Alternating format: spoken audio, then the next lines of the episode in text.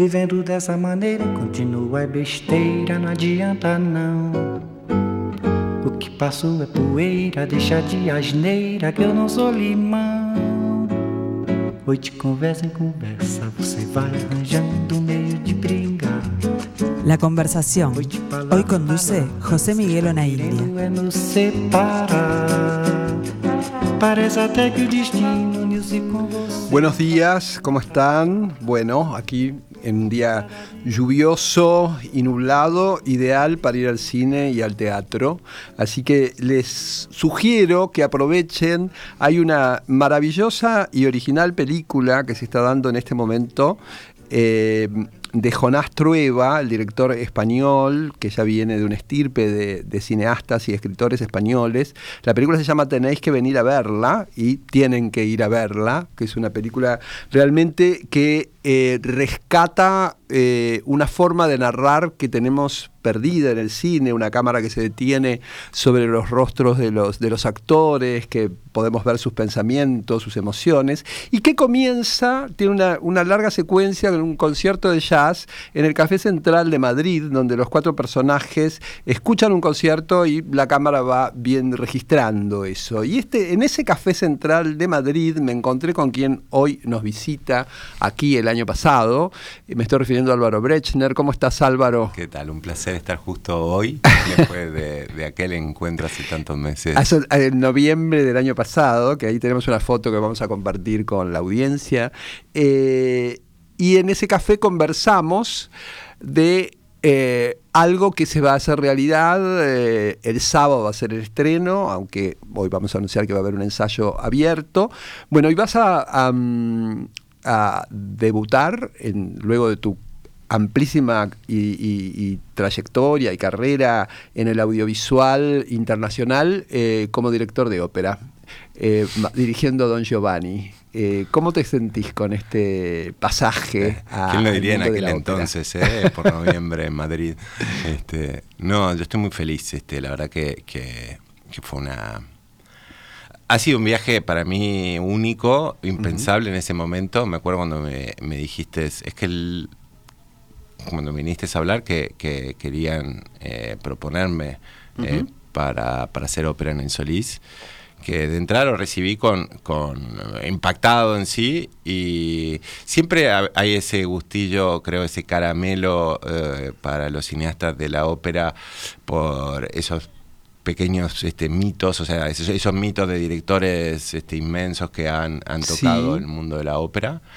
Eh, pero que son muy excepcionales y por ser están se, eh, son tan excepcionales que siempre lo recordamos, ¿sabes? Siempre Sí. se recuerda cuando Haneke hizo, por supuesto. Sí, Luquino Visconti, Visconti, ¿no? Creo que el gran primer pasaje de un mundo a otro, y además Luquino Visconti, así como marcó eh, la, eh, la, la, la cinematografía, marcó también, eh, fue, eh, a- a- creó un nuevo lenguaje Mm. operístico, e incluso fue el gran director de escena de, de María Calas y también generó un nuevo tipo de interpretación en la ópera. claro, claro. No, para mí fue todo, todo un desafío de entrada, ¿no? Yo me acuerdo de esos eh, dos meses un poco que me tomé, porque después nos volvimos a juntar Sí, aquí en diciembre. cuando tú viajaste, sí. este, para, para hablar más eh, de cómo sería, el, de darle mucha vuelta. Yo estuve, me fui en diciembre dos semanas de jurado a un festival en Kerala, en, en India, y lo único que pensaba era si hacerlo o no hacerlo. También había un tema de agenda complicado para mí por tema de trabajo, de, de poder liberarme, eh, sobre todo el mes que tenía que venir a, a- a montarlo, a montar el espectáculo. Eh, y me acuerdo hablándolo con amigos, todos, este, todos echando muy para adelante, ¿no? Todos diciendo, qué bueno, no dudes que esto, hasta que me agarró mi editor, este, el editor de mis películas, este español, Nacho Ruiz Capillas, que es este, el- para mí el mejor editor eh, de España, y me dice, ni se te ocurra este, agarrarlo. Pero ¿cuándo este, me van a venir a ofrecer este, dirigir la Ópera Nacional? Este, pues si te ofrecen eh, pilotar un avión, tampoco lo aceptes. es decir, no sabes dónde te están metiendo, que de esto, y aparte toda esta cosa de, los mitos que hay sobre, los mitos, las leyendas que hay sobre la interna del mundo de la ópera, eh, sobre el estrés de, bueno, de un montón de cosas que también eh, para mí, para, mí fueron, son dos cosas. Uno lo que tiene que ver el poder estar cerca durante tantos meses, porque si bien la ópera la, hay muy poco tiempo para montarla, los tiempos son demenciales. Sí, y en eso se parece mucho al cine, porque lleva un gran trabajo de preproducción, estudio, investigación, y después hay que realizar muy rápidamente. O sea, en eso se, asemejan, más allá de otras semejanzas que también vamos a tratar durante, durante la, conversación. Tiene, tiene, mucho, tiene mucho que ver, es, es cierto, es parecido. el a mí me llevó muchos meses del desarrollo de, conceptual, el desarrollo escénico, la preparación de cada una de las situaciones, la conceptualización en sí. Por suerte pude trabajar con, dos de mis colaboradores habituales en cine que también debutan en ópera, eh, que es Alejandra Rosasco en vestuario, que hizo mis tres películas y, una serie que dirigí, también Daniela Calcaño, que fue también lo mismo este, en, los decorados, en la escenografía. Sí. Y... Que yo como tuve el privilegio de ver algo de los ensayos, digo que son dos trabajos excepcionales, este, realmente eh, llamativamente eh, buenos para, no, para la escena internacional de ópera.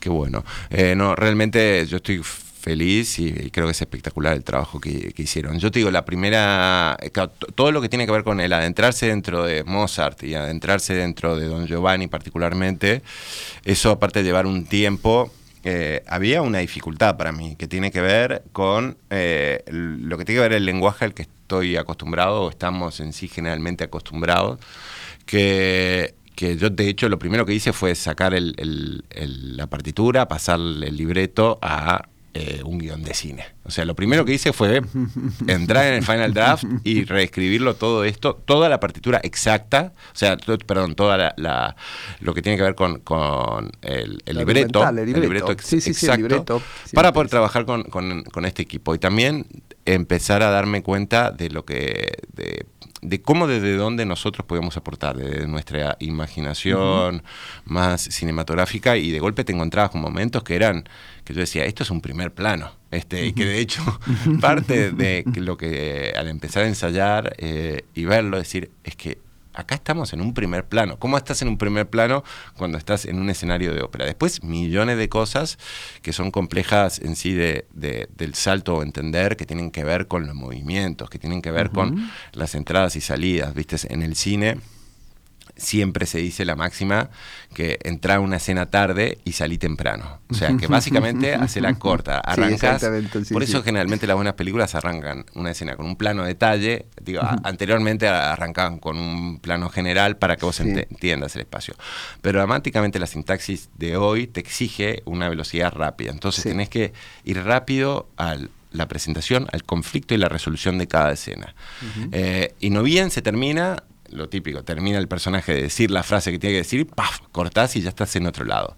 Aquí no, acá los personajes tienen que salir, otros tienen que entrar, por dónde entran, todas esas pequeñas cosas que igual desde el cine no estás acostumbrado son las que hacen eh, que tienen que tener muy en cuenta para cómo marcas las posibilidades de, de, las escenas. Ni que hablar el tema de los cantantes, que hay cosas que pueden y cosas que no pueden hacer. Y hay cosas que solo las sabes cuando empiezas a ensayar con ellos. Porque la dificultad, claro, hay que explicarle a la gente eh, que, está, que, que no sabe tanto de, ópera, que la ópera generalmente se divide eh, el tema escénico en dos este, situaciones en general, que es una parte del recitativo, que es cuando los este, intérpretes hablan, hablan, musicalmente, se toca, pero, están hablando, que esa relativamente eh, es como andar por casa. Eh, ahí podés permitirte lo que sea, podés, este, y de hecho podés en algún momento pedir una pausa podés llegar a pedir, pero es delicado también.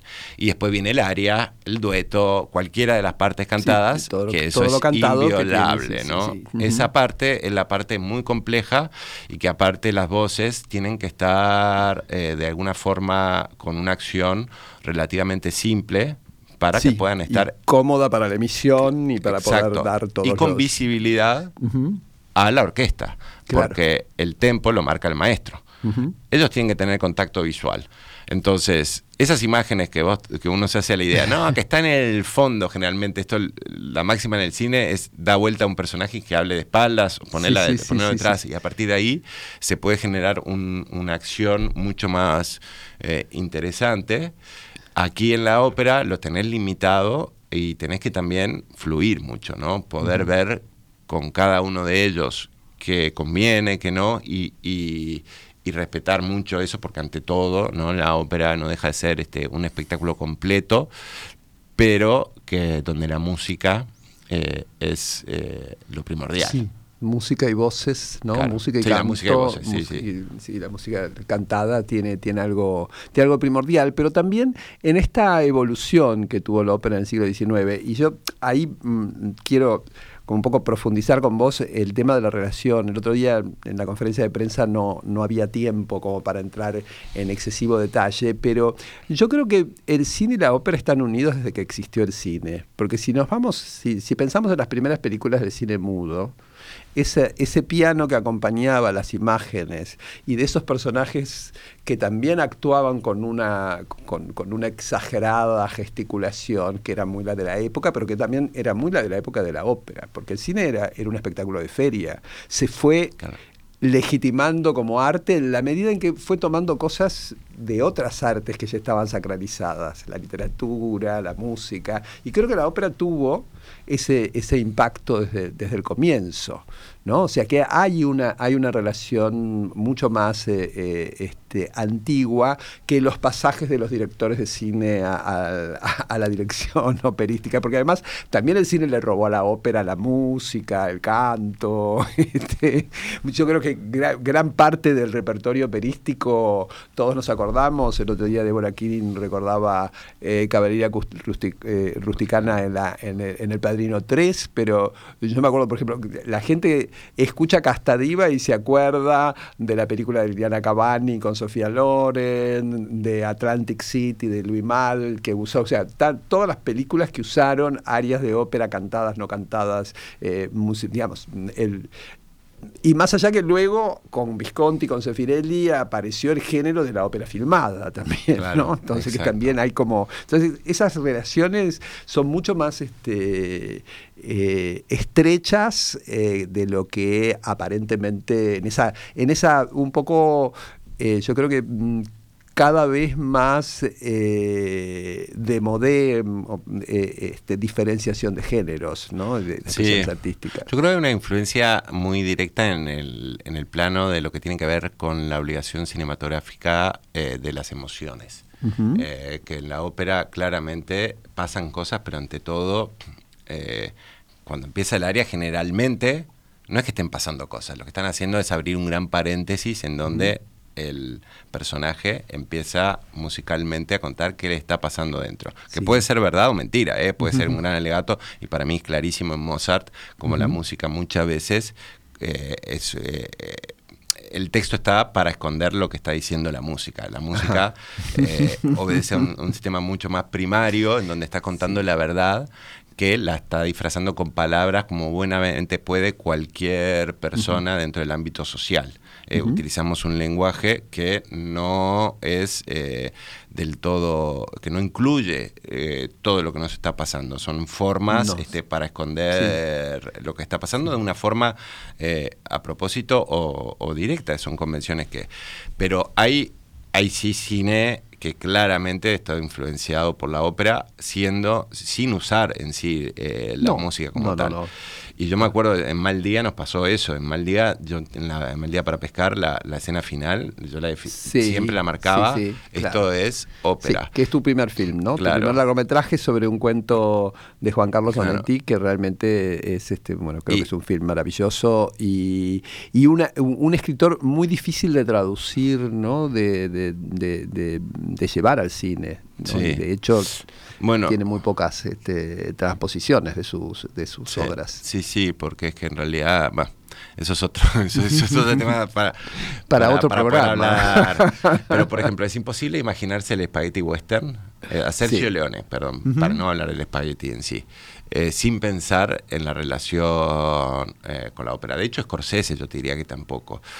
Para mí, claramente, Scarface, o sea, lo más cercano a Don Giovanni, es el personaje, las escenas finales, el, el ritmo que tiene todas las películas de Sergio Leone son ritmo de ópera. Es decir, no ahí hay una integración directa por la tradición italiana y cercanía de Leone. Todo esto obedece evidentemente a códigos que uno da, eh, que, de uno, de donde uno se para a crear, ¿no? El, código de la ópera te permite eh, son otros que, el cine. Pero el cine también ha ido mutando, lo que pasa es que el cine, eh, la forma de mutación es ha sido muy rápida, todo va muy rápido en el cine, ¿no? De hecho, el cine es lo que vamos viendo eh, década a década de cambios sobre lo que entendemos que es el realismo, de lo que entendemos, va mutando de una forma increíble. Impresionante, sí. Y la ópera tiene unos, este, unos rituales, este, unos, unas convenciones eh, mucho más difíciles o que, o, que no o que no, no lo permiten tanto. Y como tal creo que es algo bastante fascinante porque no deja de vos puedes hacer una obra completamente moderna, este, de una ópera, pero aún así estás anclado a unos rituales eh, muy similares a los que pasa hace eh, sí, a los que fueron siglos, en el siglo XVIII, siglo XIX. No te puedes mover de la partitura. Eh, y que eso creo que lo hace fascinante, porque de alguna forma te, te hace... Yo, por ejemplo, en Don Giovanni, con, eh, todo lo que hoy en día se, se, habla de la figura del Don Juan y, versiones que se han querido hacer hoy en día con análisis este, contemporáneos y demás. A mí lo que me resulta fascinante es, ver cómo eh, eh, conflictos humanos no resueltos entonces, y tampoco resueltos hoy, es como que podemos decir, obviamente eh, creo que en, nuestra sociedad tenemos la obligación de, luchar por resolverlos. Mm. Pero te da como un respiro al, al, alma el saber que, que, digámosle, no todo es hoy y presente. Sabes que hay cosas que, que conflictos esenciales que pertenecen dentro del orden eh, de, nuestra, de nuestra existencia, ¿sabes? Sí, eh, sí, por supuesto. Porque Mozart lo que hace es contextualizar, eh, hacernos pasar por todo, todo este, el entramado de lo que implica, para mí, es, en, Don Giovanni ves todo, ves la fascinación, ves el, deseo, ves el amor, pero también que no todo amor es loable. Es decir, no todo amor es deseable. No, todo... amor es sano. Eh, es decir, ves de todo, ves las miserias, pero también la grandeza. Y hay momentos de Mozart, este, en Don Giovanni, que es esos que son increíbles. Evidentemente estás hablando de, una persona que está conectado con el más allá, que la experiencia eh, única en sí de, explorar y estar eh, tres horas viendo, escuchando a Mozart, te da como que un saborear mínimamente eh, el, algo del más allá, pero pasa por todo. Y vos decís del cine, yo ah, nunca lo había visto como tal, pero hay dos momentos que para mí son Disney. O sea, no puedo creer que Disney no esté totalmente influenciado con el área de Don Octavio. Es un momento que se parece a Frozen. Es decir, que, es, es, increíble. Y cómo de golpe entra la muerte o entra el más allá y se te ponen los pelos de punta y los cantantes empiezan a ir a ritmo de tres y la música a ritmo de dos, mostrando cómo el comendador se empieza a despegar del mundo eh, real, sí, sí, sí, sí, sí, sí, sí. terrenal. Pero Don Giovanni también, porque Don Giovanni se da cuenta que acaba de marcar en sí, por haber matado al comendador, el comienzo de su fin. Que es en sí como empieza y cómo termina. Cómo termina, sí. Sí, sí, sí. Así que, eh, y bueno, has trabajado muchísimo todo este tiempo pensando sobre, sobre la ópera, va a haber una visión. Eh, ¿Qué crees que le aportás con tu visión de, Don Giovanni? ¿Qué, cuál dirías, dirías o definirías que es tu...? Yo creo que, que hay algo de, del tono eh, más allá de lo que los aspectos audiovisuales, bueno, visuales, este, eh, y de la puesta en escena en sí, yo lo que a mí mm, eh, el tema del tono y la, y la cercanía a lo que se define esta ópera como drama yocoso, para mí fue muy importante. Fue muy importante creer, no pretendo entender o tampoco eh, dar cátedra sobre ello, pero yo sí eh, acercar a que la energía que Mozart impacta a sus historias es una energía muy vital, pero muy lúdica. Es una persona que, no eh, pasa por todos lados porque no juzga nada. Evidentemente a todo le pone un genio que seguramente a él no le haya costado nada y a nosotros nos cuesta eh, años de licenciatura eh, saber cómo lo hizo y él seguramente lo hizo sin, no digo sin pensarlo porque seguro lo pensó, pero haber pensado en un microsegundo.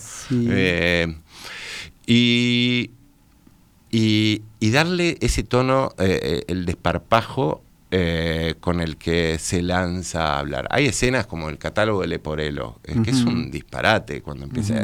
hay un montón de escenas eh, allí que, que, son realmente de, de gran comedia. De, gran comedia. De gran comedia, de, esas. No siempre se hace así, ¿no? Siempre se hace con. Es que, ¿por qué no se hace? Porque nos hemos convertido en, juzgadores, estamos juzgando siempre. Entonces hay muchos momentos que son muy crueles, que los personajes, el catálogo es muy cruel, eh, pero la comedia es cruel. Sí. La comedia, es decir, eh, por ejemplo, una de las claves con las que traté de trabajar con, con, los intérpretes fue, ustedes están en, en su lander. O sea, Don Giovanni está colgado. Don Giovanni está viviendo, está fuera de sí. O sea, Don Giovanni es un personaje que pasa por toda la, la ópera y no saben es decir, él lo que, a él le gustan las mujeres, él lo que no entiende ni cuestiona son las convenciones sociales, en realidad. Eh, ante todo, don Giovanni le gustan las mujeres y el buen vino, que lo dice constantemente. Eh, pero no entiende la monogamia. Él, en realidad, no hay ningún cuestionamiento de él. Ese es el orden social que el tipo va desparramando y desarmando por todo lado donde pasa, porque él desea todo, lo desea ya, y, una vez probado, ya, está, eh, ya pasó. Su, único objetivo es eh, digo, desear cosas. sí, sí, satisfacer el deseo. Eh, lo que pasa es que genera un caos y un desorden social, que eso se ve afectado en todas las mujeres que deja porque esperan otra cosa, o mujeres que, de alguna forma manipula. Y aparte también en los hombres este, que, acompañan a esas mujeres, que siempre se habla de esos hombres como de una forma noble y honrada, porque salen a defender el honor de sus mujeres, pero nadie cuestiona la la idea de posesión, de, estos hombres por sus mujeres y también el juego de alguna de ellas con él. Eh, por no hablar de Doña Ana y, Don Octavio. Eh, entonces es curioso que siempre nos sentamos en Don Giovanni y nos impide el hecho de ver que Mozart se está riendo de, nuestras absurdas convenciones, no, perdón, no absurdas, o sea, él está atacando las convenciones, sociales, del momento, de la contrarreforma en ese entonces, de la idea de la moralidad, de la idea de una cantidad de cosas entre lo que se ha visto eh, eh, lo que es privado y lo que es público. El gran drama de estos hombres y de estas mujeres es sobre todo cuando se eh, adquiere estado público el hecho del deseo del don Juan de Don Giovanni. Entonces, yo intenté ir a ese lado, no ir a un lado de, un control de agenda eh, sobre lo que dice Laura. Traté de empujarlo desde adentro, no desde afuera. Eh, y creo que parte de, ese, de esa energía... Mozart es como una motosierra en el estómago. Y esto lo digo eh, citando una frase de las memorias de Eleanor Duce, que ella decía que cuando salía ella al escenario tenía que encenderse una motosierra en el estómago. Más que nada para decir que no hay notas bajas. Acá estamos haciendo teatro, ópera, necesitamos notas altas. la vida, o sea, el espectáculo necesita notas altas. ¿Por qué? Porque, por, porque por algo estás allí. Porque si no, no vayas. si no, no tienes. La vida, el día a día, no necesariamente tiene estas notas altas. Entramos a una obra o a cualquier espectáculo para que nos pase un tren por delante y que ni lo vimos venir. y, traté de jugar con eso, traté de desprenderme de de los tópicos, de desprenderme un poco de, del miedo también, del miedo a, convenciones este, sobre lo que entendemos que de una época claramente eh, la puesta en escena eh, sucede esto en un tiempo más cercano a la actualidad que al siglo XVIII, eh, pero no es una actualidad de hoy, es, es, casi un, mundo distópico. Sí que hay.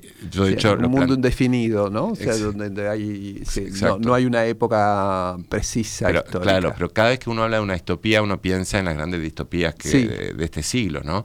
Y que cada una ha sido distinta. Una cosa es las distopías de comienzo de siglo, sobre eh, la alienación, otra cosa es las distopías de eh, posguerra, que tienen que ver con la destrucción eh, atómica.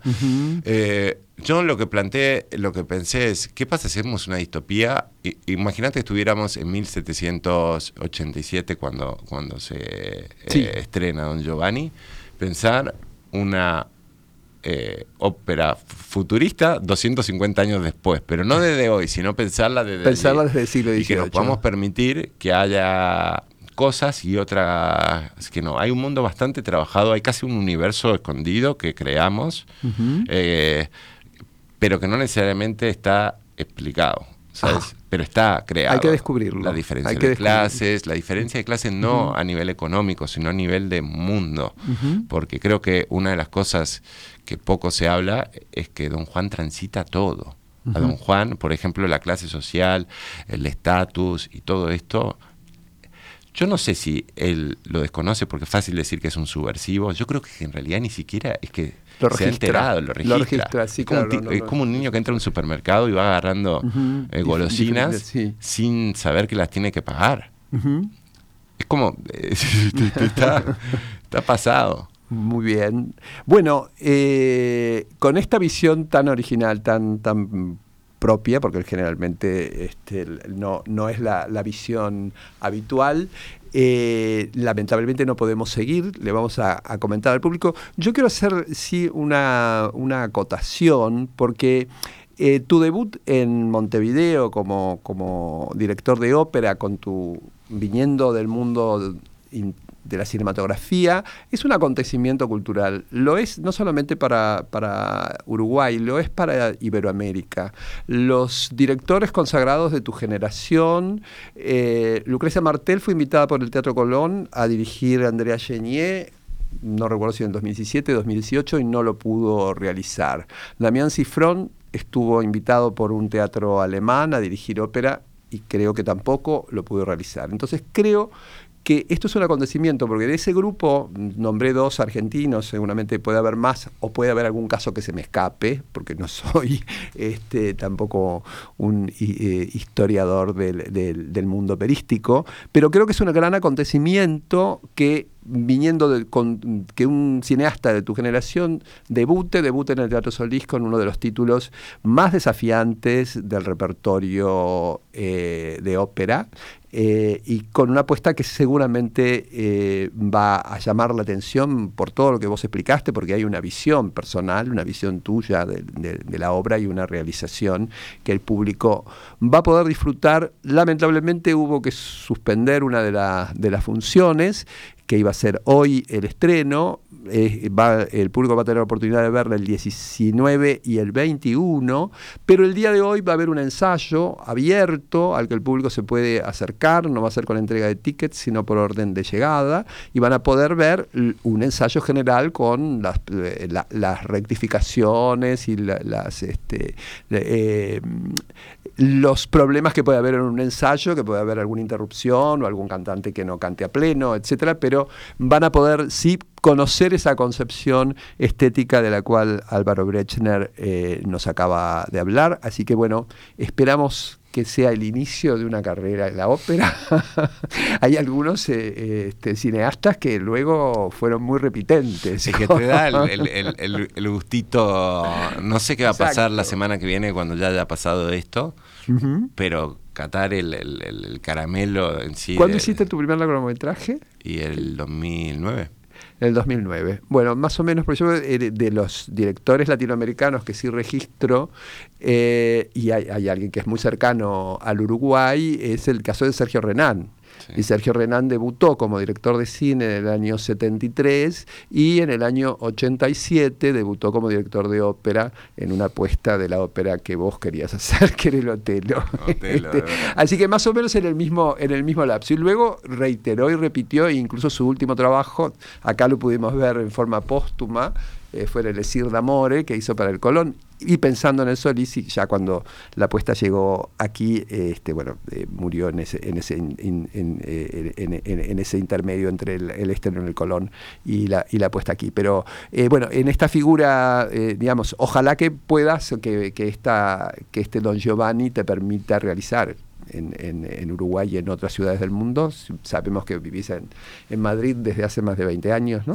Así que, este, bueno, eh, a lo mejor el teatro real no es una mala, no es una mala opción para, para continuar la... Poco a poco, a ver qué pasa hoy. Tenés, muchas, tenés muchas opciones en todo, en todo el mundo y seguramente te agradecemos muchísimo que en este día donde estás eh, estés rectificando y preparando el primer ensayo abierto este, nos hayas dedicado este tiempo y bueno, muchísimo éxito este, con, con el Don Giovanni que insistimos, yo creo que va a marcar la temporada, la temporada lírica de la región. Este, este, en, eh, en, el año 2023. Así que bueno. Bueno, muchísimas gracias y ya sabes que si no fuera por vos y tu idea, yo no estaría acá, así que no hubiera pasado. Vayan a ver Don Giovanni, hoy pueden hacer cola, entrar al ensayo abierto y si no, ver, creo que están los tickets están, eh, eh, absolutamente agotados. pero bueno, sábado 19 y lunes 21 en el Teatro Solís, en la sala principal del Teatro Solís, el segundo título de la temporada temporada lírica de Montevideo. Nos encontramos el martes para seguir hablando de cine, que tengan muy buen fin de semana, aprovechen todas estas opciones de teatro y cine que tienen en Montevideo y en el Uruguay. Hasta, hasta la semana próxima. Vivendo dessa maneira continua besteira, não adianta não. O que passou é poeira, deixa de asneira que eu não sou limão. Hoje conversa em conversa, você vai arranjando meio de brilho